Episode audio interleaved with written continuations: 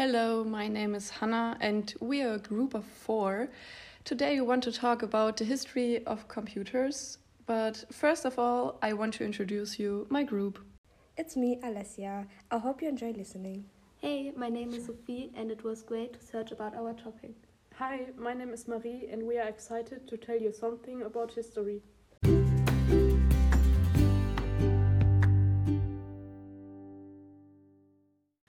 We are going to start back at the days and work our way into the present time. So, Alessia, can you explain me what a computer actually is? Well, Hannah, it's a really good question. Almost everyone has a computer, but what is it? Could you answer the question, guys? No? That is why I'm here today to clarify you. A computer is an electronic machine that accepts information and the processes is according to specific instructions and provides the result as a new information. Now I would like to focus on the earliest computer. People used stick, stones and bones as counting tools before computers were invented. More computing devices were produced as technology advanced as the human intellect improved over time. Let us talk at a view at the early age computing devices used by mankind.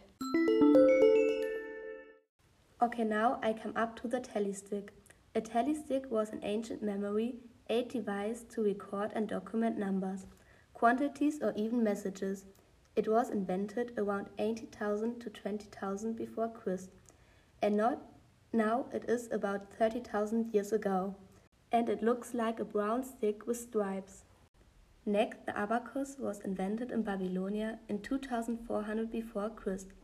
An abacus is a mechanical device used to aid an individual in performing mathematical calculations.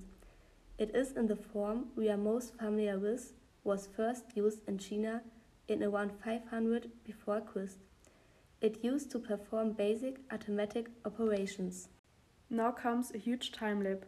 Napier's bones is manually operated calculating device invented by John Napier and published in 1617. It allowed the operator to multiply, divide, and calculate square and cube roots by moving the rods around and placing them in specially constructed boards. The purpose is for quickly finding quotients and products of numbers. In 1622, William Oughtred created the first slide rule based on Napier's idea about logarithms, a simple and easy to use calculation device consisting of two parallel logarithmic rulers that can slide past each other.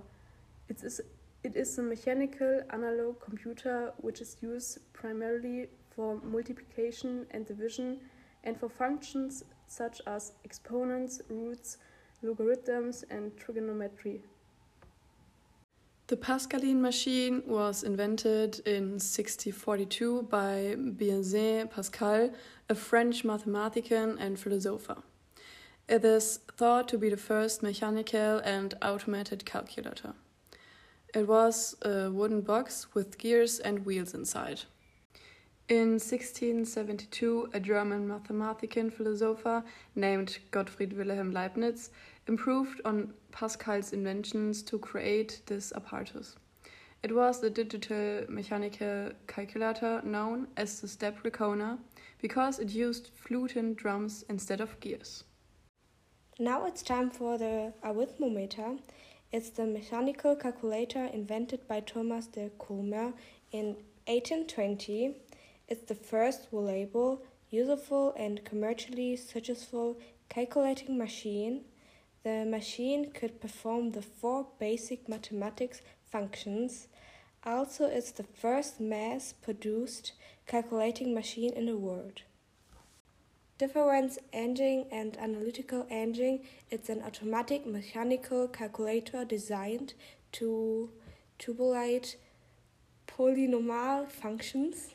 It was invented by Carl Babbage in 1822 and 1834.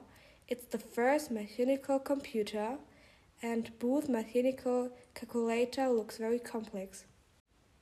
Now, the first computer programmer was actually a woman. In 1840, by Augusta Ada Byron, suggests to Babbage that she use the binary system. She writes programs for the analytical engine. The Choisy calculation engine was invented by Per George Choisy in 1843 and based on Charles Babbage's difference engine and was the first printing calculator. The Jacquard loom is a mechanical loom invented by Joseph Marie Jacquard in 1881. It's an automatic loom controlled by punch cards. The tabulating machine was invented by Herman Hollerith in 1890 to assist in summarizing information and accounting. The differential analyzer invented by Vannevar Bush in the year 1930 in the United States is the first electronic computer and capable of doing 25 calculations in a few minutes. The universal machine, which called the Turing machine, was invented by Alan Turing in 1936. It could calculate anything that could be calculated. Z1 is the first programmable computer. It was created by Konrad Zuse in Germany from 1936 to 1938 and to program the Z1 required that the user insert punch tape into a punch tape reader and output was a generated through punch tape. Atanasoff Berry computer. It was the first electronic digital computing device and was invented by Professor John Atanasoff and graduate student Clifford Berry at Iowa State University between 1939 and 1942. The Mark I built as a partnership between IBM and Harvard in year 1944. It performed large calculations or calculations involving large numbers. It was the first program-able digital computer. ENIAC stands for Electronic Numerical Integrated Computer. It was the first electronic general-purpose computer. It completed in 1946 and developed by John Presper Eckert and John W. Mauchly. EDSAC stands for Electronic Delay Storage Automatic Calculator and was developed by a team at the University of Cambridge in 1949. It is the first practical stored program computer. Finally, the first computer company was the Electronic Controls Company, founded in 1949 by John Presper Eckert and John Mauchly. The ENIAC 1, Universal Automatic Computer 1, was the first commercial computer, designed by G. Presper Eckert and John Mauchly. UNIVAC 1 went into operation at the US Bureau of the Census on the 13th of June 1951. Grace Hopper develops the first computer language in 1959. The Common Business Oriented Language COBOL. Thomas Johnson Watson Jr. conceives the IBM 701 EDPM to help the United Nations to keep tabs on Korea during the war. At least Osborne 1 is the first portable computer, released in 1981 by the Osborne Computer Corporation.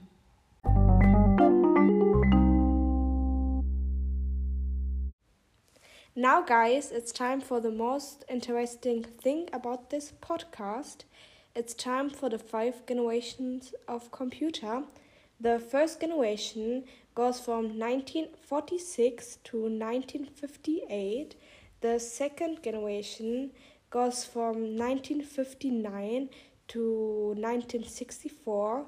The third generation goes from 1965 to 1970 and the fourth generation goes from 1971 to today.